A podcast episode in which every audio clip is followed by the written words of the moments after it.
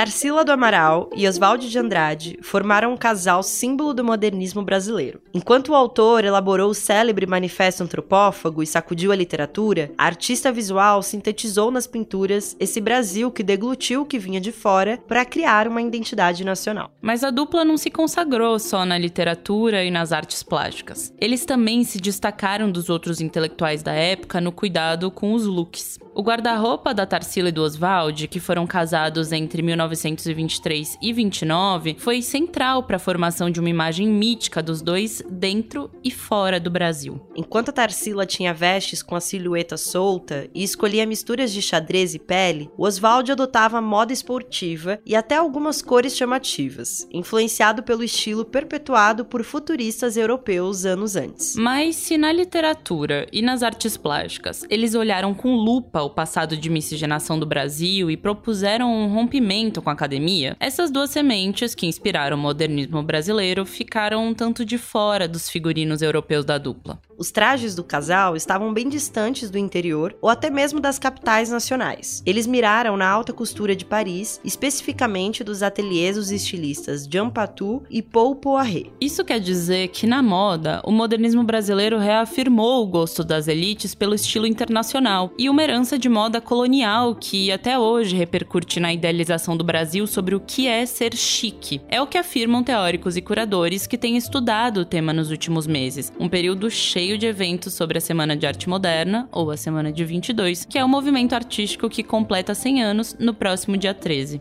No episódio de hoje, a gente vai tentar entender como a moda foi decisiva para a imagem que o casal modernista queria transmitir, algo entre o excêntrico e o conservador, e como outros modernistas se comportaram nesse sentido. O escritor Mário de Andrade, por exemplo, talvez tenha sido o único que chegou mais perto de adotar um estilo genuinamente brasileiro nas roupas, tal como propunha o modernismo. A gente também vai discutir como, muitos anos depois do modernismo começar e se estabelecer, finalmente nasceu uma unidade da moda nacional.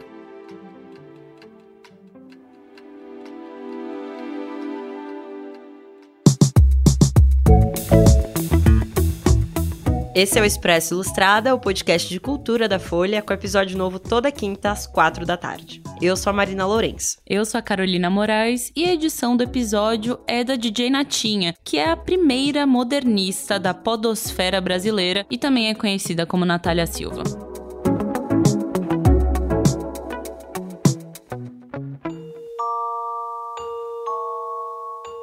Antes de falar dos looks, a gente vai lembrar o contexto do surgimento do movimento modernista. O Brasil estava marcado por acontecimentos sociais e políticos importantes do fim do século XIX, como a abolição da escravatura, a proclamação da República, a ascensão política dos cafeicultores de São Paulo e, num contexto mundial, a agitação da Belle Époque. Naquela época, tanto a elite cafeira paulistana quanto os modernistas eram influenciados pelo que era feito na França e no resto da Europa. E mesmo que a vanguarda modernista no Brasil perseguisse um projeto de construção de identidade nacional, em vários aspectos ela se manteve fiel a uma estética europeia. Nas artes visuais, isso aparece em pinturas com inspiração cubista, surrealista e de outras vanguardas que surgiram lá fora. Na moda, que nunca foi colocada dentro do primeiro hall de expressões do modernismo, isso ficou ainda mais latente. Agora, por que olhar para as roupas dos modernistas para entender esse movimento artístico se não foi essa linguagem que eles priorizaram? Primeiro, porque a moda é um instrumento de afirmação e de distinção cultural. É a elite que geralmente dita o que é ser chique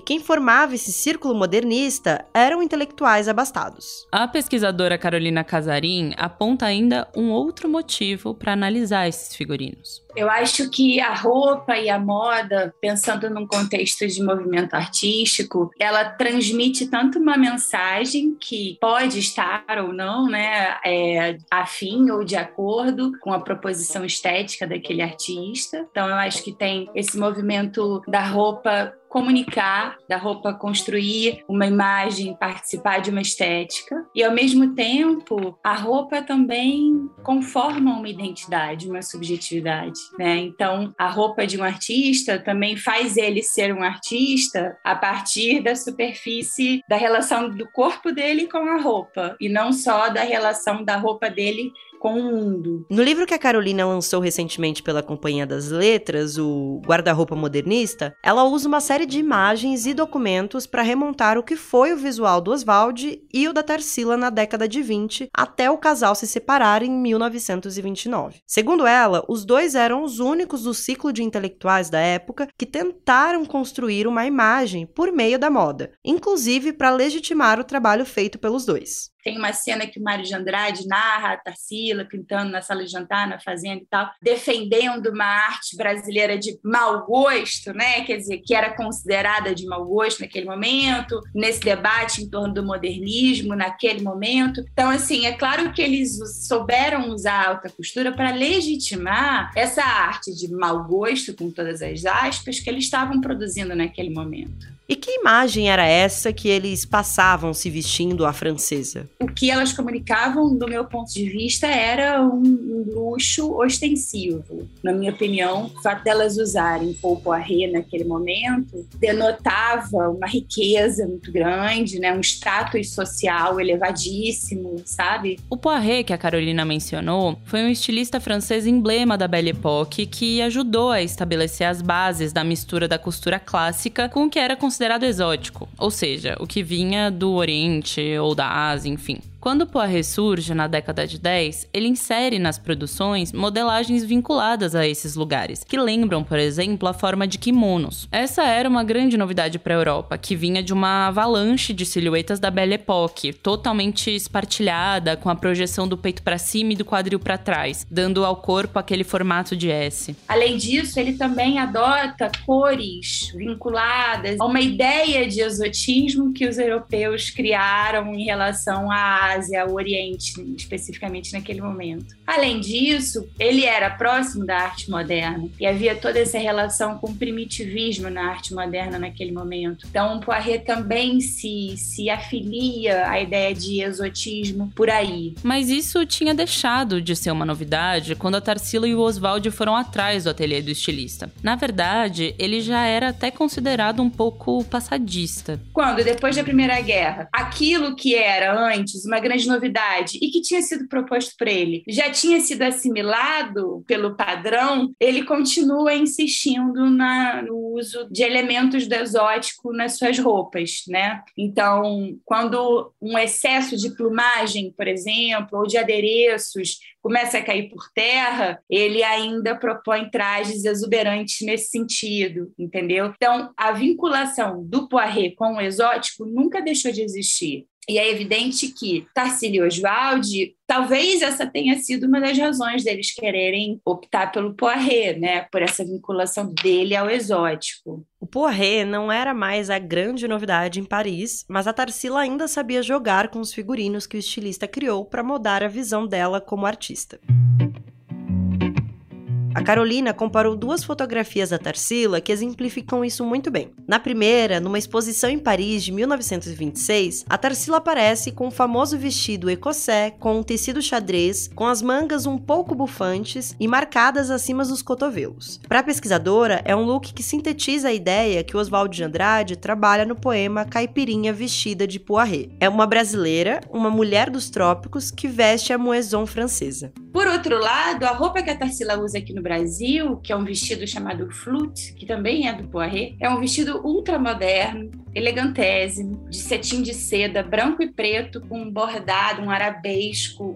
É o único adereço dele. Um vestido tem uma silhueta tubular, que é a silhueta feminina da década de 20, que é diferente da silhueta piramidal do outro vestido, que segue uma linha mais romântica, enfim, talvez até conservadora, que é o Rob de Steve. Então, isso só para mostrar que como é, eles tinham a consciência de que imagem, por meio do corpo da Tarsila, eles estavam querendo projetar naquele momento nas diferentes circunstâncias sociais, sabe? No Brasil é uma mulher moderna, alinhada acostumada a um vocabulário moderno da moda. Na França, é uma mulher exuberante que joga com a ideia do exotismo. Na arte brasileira também, sabe? A Tarsila parecia ser consciente de que exerceu alguma influência com esse figurino francês no Brasil. A Carolina encontrou uma entrevista a um jornal que a artista deu já na década de 70, próxima à morte dela, em que ela fala sobre o casamento com Oswald e do vestido que ela usou. Ali, a Tarsila afirmava que falavam muito dela e que até de lançadora de modas ela foi chamada. O Oswald também sabia usar muito bem a moda para transitar em círculos sociais distintos. Ele tinha muita consciência da sua, da sua aparência, o Oswald de Andrade. Essa ideia de que ah, ele era um bufão, ele, ele não estava nem aí, eu não acho que isso proceda. Eu acho que ele tinha consciência, inclusive, de quando ele podia aparentar ser um homem mais relaxado, entendeu? Ele sabia se vestir de maneira de acordo com a norma, quando era necessário, e ele sabia também quando ele podia ser mais ousado, ele sabia manejar muito bem a sua aparência. Tarsila e Oswald pensaram muito bem nas aparências deles, mas quem deu uma abrasileirada no figurino da elite intelectual paulista foi o poeta Mário de Andrade, autor do clássico Macunaíma, publicado em 28 o Mário é perceptível na elaboração da aparência do Mário uma preocupação com um vestir brasileiro, com um vestir tropical, eu diria. E por que tropical? Porque está relacionado ao fato de nós estarmos no nos trópicos, né? Quer dizer, a coisa mais material que é o nosso clima, nossa temperatura, os, os tecidos que estão mais de acordo, as cores, as formas, as modelagens, entendeu? E tem exemplos disso no livro Turista Aprendiz, em que o autor registra uma série de viagens que ele fez pelo Brasil. Quando Mário chega em Belém, por exemplo, ele registra que vai mandar fazer ternos de linho. Numa outra passagem, um ator que acaba de pisar num formigueiro descreve a quantidade de peças que ele tem que tirar dos pés para finalmente ficar descalço. Afinal, essa era uma época em que se usava camadas e camadas de roupas. Ele escreve assim: o beliscão foi forte, dei com uma perna na outra para disfarçar a dor. Ah, foi um Deus nos acuda. Milhares de mordidas nas duas pernas, eram pontas de fogo. Não resisti, na frente daquela gentarada mesmo, sentei no chão, arranquei polainas, botinas, meias, me esfreguei, me babujei, berrei, fui correndo pro Vitória completamente destroçado. Nas viagens patrocinadas a recônditos brasileiros, ele também adotou chapéus de palha e calças encurtadas que remetiam a um certo estilo interiorano criado pelos sertanejos. Mas é fato que, com outros integrantes da roda de intelectuais modernos, não houve uma preocupação de elaborar uma moda brasileira. Mas houve um, aquilo que a gente está dizendo, um pensamento sobre a aparência que estava inserido numa estética do modernismo. Existe uma diferença muito grande né, entre uma coisa e outra. Além disso, é importante definir o que, que seria uma moda brasileira. Quais são as características, quais são os critérios que a gente vai definir essa, essa ideia de uma moda brasileira. A produção, a estética, o material, as cores, as formas, tudo isso, né? Então, tudo isso não houve na década de 20. Nem sei se poderia é, haver, acho que sim, mas por parte dos modernistas não houve.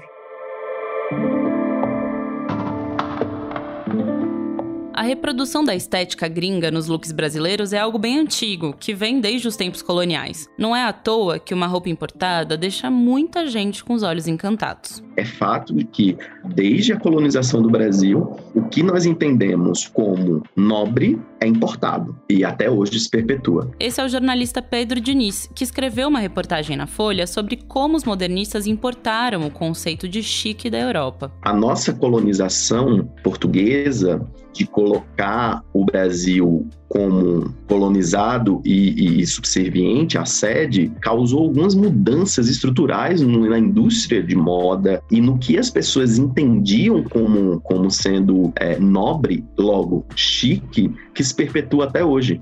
Em 1785, a rainha Dona Maria I, mãe de Dom João VI, assinou um alvará que proibia as manufaturas têxteis por aqui. Somente as fibras com a confecção da roupa dos escravos eram permitidas. O Pedro conta que isso foi um marco no olhar que as pessoas têm sobre o Brasil e de onde vem o que a elite consome na moda. Como resposta a esse alvará, o interior do país passou a produzir seus próprios tecidos de algodão de maneira ilegal. Foi aí que Minas Gerais se firmou como um polo têxtil têxtil no país, já que a corte só fiscalizava mesmo o litoral brasileiro nessa época. O segundo grande evento que marca a visão do que é nobre na moda no Brasil aconteceu dois séculos depois, durante a abertura comercial dos anos 90, promovida pelo então presidente Fernando Collor de Mello. A concorrência internacional destruiu boa parte das confecções e deixou à sombra a produção dos estilistas locais. Entre esses dois períodos, do alvará e da abertura comercial, né, a estilista Zuzu Angel se tornou a primeira modernista da moda brasileira, ainda que de maneira tardia. Foi nos anos 70 que ela ilustrou nas suas coleções, que rodaram o mundo e criticavam a ditadura militar, o legado têxtil e iconográfico do país.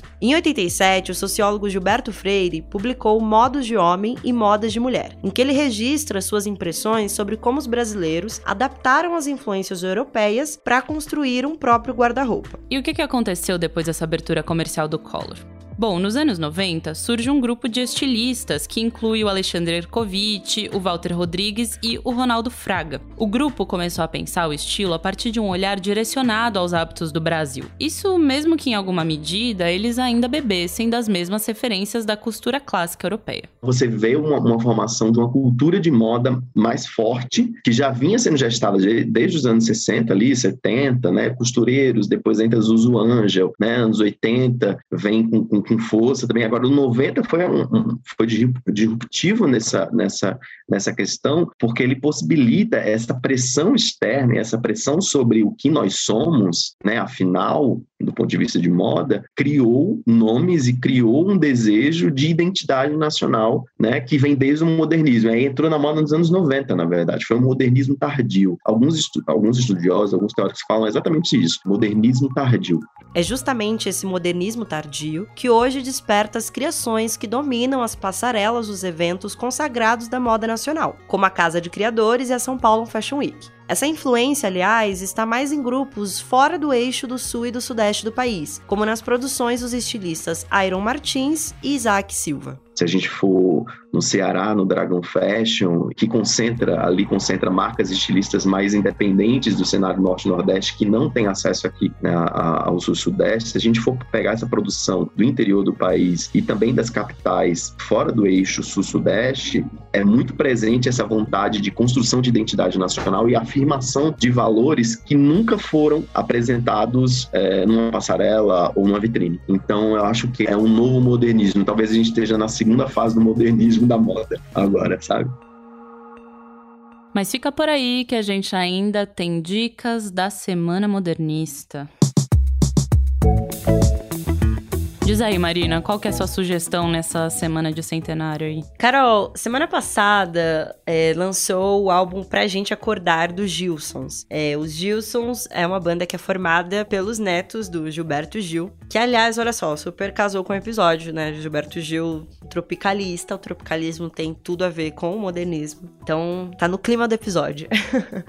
e os Gilsons carregam, inclusive, muitas influências desse período do, do tropicalismo, né? O som deles deles é um som bem brasileiro. É, tem muita é, percussão, tem um trompete, violão com, com nylon, que acho que é o que ficou mais marcado ali na, nas músicas deles, quando eles estouraram com várias queixas, né? Que é do outro EP. E agora eles lançaram esse álbum que, inclusive, é produzido por um dos filhos do Gilberto Gil, o José Gil. E é um álbum muito gostoso, eu adorei. E por dica da semana é isto, neste centenário de Semana de Arte Moderna. E você, Carol, o que você vai indicar pra gente hoje? Bom, eu vou ser meio São Paulo cêntrica nesse, nessa dica da semana, porque tá pipocando muita exposição que discute a semana de 22 de formas muito diferentes. Eu já até falei de algumas delas aqui, como, por exemplo, a que tá rolando no Centro Cultural Banco do Brasil, que já passou pelo Rio, inclusive, com vários artistas contemporâneos debatendo o legado do modernismo. Teve já uma Numan, que também trazia vários clássicos, assim, de obras modernistas, algumas, inclusive, que estavam na semana de 22.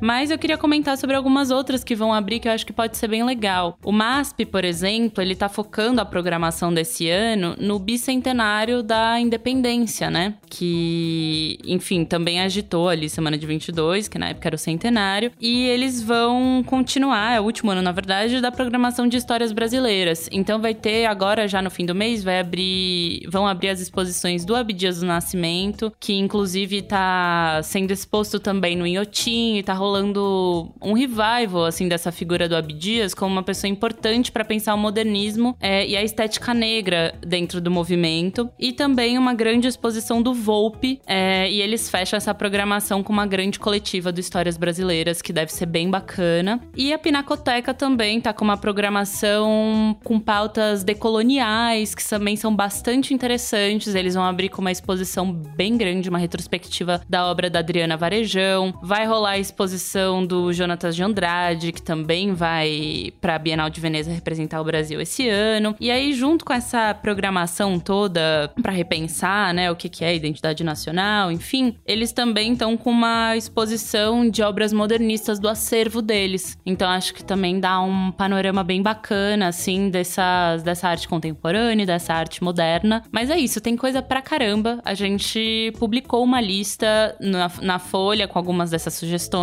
vocês podem dar uma olhada também, porque enfim, tem mostra relacionando modernismo e futebol, é, repensando se o brasileiro é um povo alegre ou não, tem coisa pra caramba pra olhar, e é isso aí. Ótimas dicas, Carol. Só coisa boa nessa semana. E o Expresso vai ficando por aqui. Esse é o Expresso Ilustrado, o podcast de cultura da Folha, com episódio novo toda quinta às quatro da tarde. Eu sou a Marina Lourenço. E eu sou a Carolina Moraes. E a edição é da Natália Silva, que é a nossa DJ Natinha, que foi a primeira podcaster a abalar o Teatro Municipal de São Paulo. Até semana que vem. Tchau, um beijo e até semana que vem. Tchau.